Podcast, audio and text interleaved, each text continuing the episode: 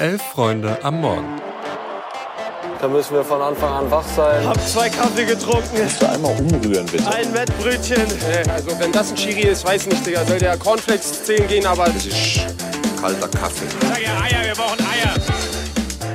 Es ist Dienstag, der 14. November. Herzlich willkommen bei Elf Freunde am Morgen. Ich bin Luis und an meiner Seite ist Eva. Guten Morgen, Eva. Guten Morgen, Luis.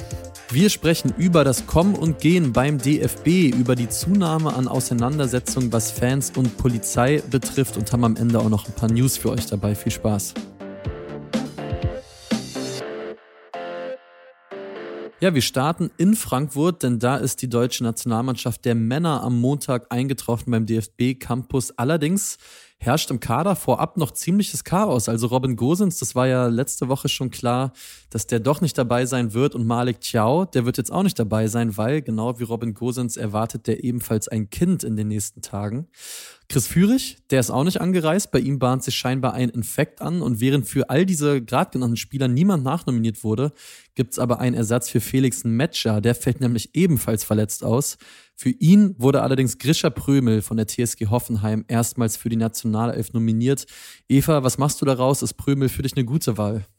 Ja, auf jeden Fall eine gute Wahl. Also Prömel ist vielleicht auf seiner Position nicht die alleroffensichtlichste Wahl, würde ich erstmal sagen. Aber er bringt vor allem Konstanz und Spielpraxis mit, hat bis jetzt über 900 Minuten in der laufenden Saison gemacht. Also fast äh, jedes Spiel durchgespielt, zwei Tore, drei Assists, hat auf jeden Fall auch eine gute Übersicht. Gerade das Spiel gegen Bremen vor einem Monat, mhm. glaube ich, fand ich richtig gut. Meine einzige Kritik ist ein bisschen, wenn es im Team nicht läuft, also bei, bei Hoffenheim, ist er für mich nicht unbedingt jemand, der es richtig krass rausreißen kann. Mhm.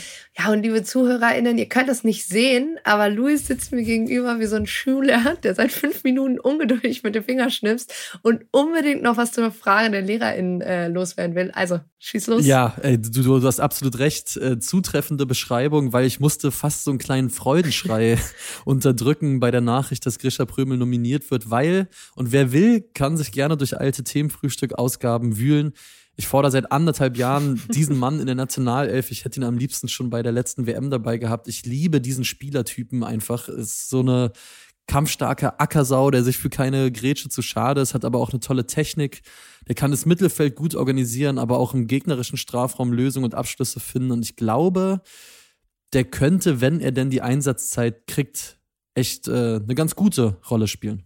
Ja, ich muss äh, sagen, ich bin generell ein bisschen gespannt. Greta und Felix haben ja gestern noch schon ein bisschen über den Kader gesprochen. Für mich ist es schon auch wichtig, jetzt ein Team zusammenzufinden, was in der oder was bei der EM dann antreten kann. Ich glaube halt auch, dass zu viel Durchgewechselei Nagelsmann ja auch schaden könnte oder mhm. dem Team schaden könnte. Weil so ein Turnier kommt dann ja doch immer schneller, als man denkt. Samstag geht's dann ja im Berliner Olympiastadion gegen die Türkei. Die haben ja mit äh, Stefan Kunz Nachfolger Vincenzo Montella frühzeitig die Qualifikation doch noch für die EM geschafft. Ja, ich bin sehr gespannt. Ich bin nämlich vor Ort im Olympiastadion akkreditiert, hochoffiziell und werde da ein wenig Atmosphäre mhm. und auch Stimmen für diesen Podcast hier mitbringen. Und ja, Stimmung wird krass sicher. Ich werde hier berichten. Ähm, aber ja, ich bin auch gespannt, wie Nagelsmann das jetzt in den beiden Spielen mit der Minutenverteilung macht, weil du sagst es, viel Zeit ist jetzt nicht mehr. Langsam braucht es einen festen Stamm und vor allem bin ich gespannt, ob Robert Andrich diesmal ran darf. Der ist ja bei seiner ersten Nominierung in die USA geflogen und saß da 180 Minuten auf der Bank.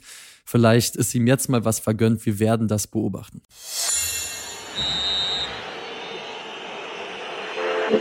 Ja, und beobachten ist ein gutes Stichwort. Mhm. Wir wollen nochmal auf das Thema Polizeigewalt zu sprechen kommen. Gestern haben ja sowohl Max im Newsletter als auch die Garde vom Themenfrühstück die ganze Thematik rund um die Ausschreitungen am Freitagabend auf St. Pauli im Gästeblog ein wenig aufgearbeitet. Aber da es ja schon leider immer wieder der Fall ist, dass bei Szenen zwischen Polizei und Fans gerade in der öffentlichen Repräsentation die Meinung der Polizei eher eine Rolle spielt und es ja auch am Samstagabend in Bochum zu einem maximal kritischen Einsatz der Polizei gegen Köln Kölner Fans gekommen ist, mhm. wollten wir da noch mal ein bisschen genauer drauf schauen und dabei vor allem einem Sprachrohr der Fans ein bisschen mehr Raum geben. So ist das. Unser geschätzter Praktikant Nikolaus Seiler, der hat nämlich am gestrigen Montag mit der Fanhilfe Hannover gesprochen. Hannover war ja zu Gast äh, bei St. Pauli am Wochenende. Das gesamte Interview, das findet ihr im Laufe des Tages auf elfreunde.de. Wir haben daraus jetzt aber schon mal zwei O-Töne dabei und der Sprecher der Fanhilfe Hannover, der namentlich nicht genannt werden möchte, der erläutert zunächst mal aus seiner Sicht, inwiefern der Einsatzgrund der Polizei aus seiner Sicht denn gerechtfertigt war, weil die Polizei gab ja an, dass es nach ja, einer Rauferei zwischen Hannover-Fans, dass da ein Fan im Gästeblock war, dem unbedingt geholfen werden musste, dass es dem so schlecht gegangen sei. Und das ist ähm, die Sicht der Fanhilfe Hannover. Ja, ist krass überzeichnet. Das hat er sich selber schon befriedet. Und man muss auch sagen, äh, Hannover 96 ist zwar eine große Fanszene, aber die Leute kennen sich über die Jahre. Das heißt, auch beide Parteien sind uns bekannt. Wir haben mit beiden Parteien gesprochen. Und da war es nie an einem Zeitpunkt, wo jemand bewusstlos oder gar am Boden lag, äh, dass es die Situation überhaupt gab, eine Bedrohungslage herbeizuspringen, da muss man reingehen. Ja, es bleibt halt nach der Einschätzung die Frage, was die Polizei dazu verleitet hat, auch der Einschätzung von OrdnerInnen etc. zu widersprechen und vor allem durch den Pfefferspray-Einsatz, der übrigens laut FIFA-Regularien in Stadien eigentlich verboten ist, so ein Risiko zu gehen in, bei St. Pauli würden wir behaupten, dass das bewusste Herbeiführung von einer Eskalation ist, aus welchem Grund auch immer. Ob man sagt, für die EM 2024 brauchen wir wieder in der gewaltigen Sport ein paar mehr Fälle oder es gibt zu wenig Starmverbote, um Maßnahmen oder Etats abzuschöpfen das, das lässt sich letztendlich nicht aufarbeiten, was dahinter steckt. Es ist natürlich schon komisch, dass sowas jetzt zweimal nacheinander bei uns passiert ist und natürlich beim ganzen Wochenende im Gesamtbild ja auch noch in Stuttgart passiert ist, in Bochum passiert ist mit den Köln-Fans. Ja. Äh, was natürlich dann schon, also aus unserer Sicht kein Zufall mehr sein kann. Ja, ich glaube, da steckt einiges drin äh, in diesem O-Ton. Also der Sprecher der Fanhilfe, der sagt ganz klar, für die war das jetzt kein Zufall, sondern eher eine Herbeiführung von einer Eskalation. Und ich denke, die beiden Kernpunkte sind die Stichworte EM 2024 und Datei Gewalttäter Sport. Eva, für Leute, die da null im Thema sind, was meint er jetzt mit der EM genau? Welche Rolle spielt es hierbei? Und was ist eigentlich diese Datei Gewalttäter Sport? Was hat es damit auf sich? Ja, einmal der Versuch einer Erklärung, was die Datei Gewalttäter Sport überhaupt ist. Existieren tut sie seit fast 30 Jahren und wird von der Zentralen Informationsstelle Sport, kurz CIS, das ist eine Abteilung des Landeskriminalamt NRW geführt. Erfasst werden dabei Leute, die im Rahmen, das ist ein ganz wichtiges Stichwort, von Fußballspielen durch Gewalt oder Straftaten aufgefallen sind oder auffallen könnten. Mhm. Das kann dann zum Beispiel Einschränkungen der Reisefreiheit oder Meldeauflagen mit sich ziehen. Und wie weiß ich als Fan oder weiß ich überhaupt als Fan, dass ich Teil dieser Datei bin, dass ich da drin stehe oder wie sieht das aus? Ja, genau, das ist eben das Problem. Diese Datei ist eine einzige Grauzone. Ob man als Fan drin landet, weiß man gar nicht so genau und man muss es auch relativ kompliziert erfragen. Und alleine wenn die Personalien eines Fans bei der Hin- oder Rückreise oder im Stadionumfeld aufgenommen werden, kann das zu einem Eintrag in der Datei führen und gleichzeitig bedeutet ein Ermittlungsverfahren nicht automatisch, dass man schuldig ist und deshalb kann man eben in der Datei landen. Insgesamt gibt es 16 unterschiedliche Straftaten, denen man, mit denen man angeklagt werden kann. Dazu gehören gefährliche Eingriffe in den Verkehr, Beleidigung und zum Beispiel Widerstand gegen, die, gegen Vollstreckungsbeamte. Okay, aber das heißt, wenn ich jetzt äh, auf dem Weg zum Olympiastadion über eine rote Ampel gehe und dabei erwischt werde, dann kann das zu einem Eintrag führen, weil ich offensichtlich als Fußballfan über diese rote Ampel laufe, oder? Ja, genau. Und du halt eben einen gefährlichen Eingriff in den Verkehr machst und im Stadionumfeld unterwegs bist, mhm. wenn da deine Personalien aufgenommen werden. Und um auf den O-Ton zurückzukommen, momentan sind weniger als 6000 Menschen in dieser Datei festgehalten. Die Zahl war auch mal deutlich höher. Mhm. Es sollte eigentlich auch eine Reform geben. Die wurde dabei sogar im Koalitionsvertrag der neuen Bundesregierung festgehalten. Aber man geht eben nicht davon aus, dass das bis zur M noch passiert. Und nach Einsätzen wie dem am Freitagabend oder auch am Samstag kommt es im Anschluss natürlich vermehrt zur Feststellung von Personalien und dem Beginn von Ermittlungsverfahren, die wiederum zu mehr Einträgen in der Datei führen können. Mhm. Und das könnte die Polizei im Blick auf die EM zum Beispiel dazu verwenden, um womöglich gewisse Repressionen gegen Fußballfans zu argumentieren oder eben auch Reisefreiheit einzuschränken, Stadionverbote etc.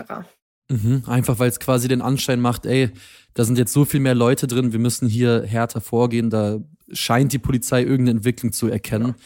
Ähm, ja, wir sind mal gespannt, äh, wie das alles weitergeht. Solidarisiert haben sich übrigens viele Szenen in Deutschland mit der aus Hannover. In einigen Stadien gab es am Wochenende Spruchbanner wie Bullen raus aus der Kurve. Wenn euch das interessiert, dann schaut doch gerne mal in der Kurvenschau vorbei. Die findet ihr im Laufe des Tages auf elffreunde.de.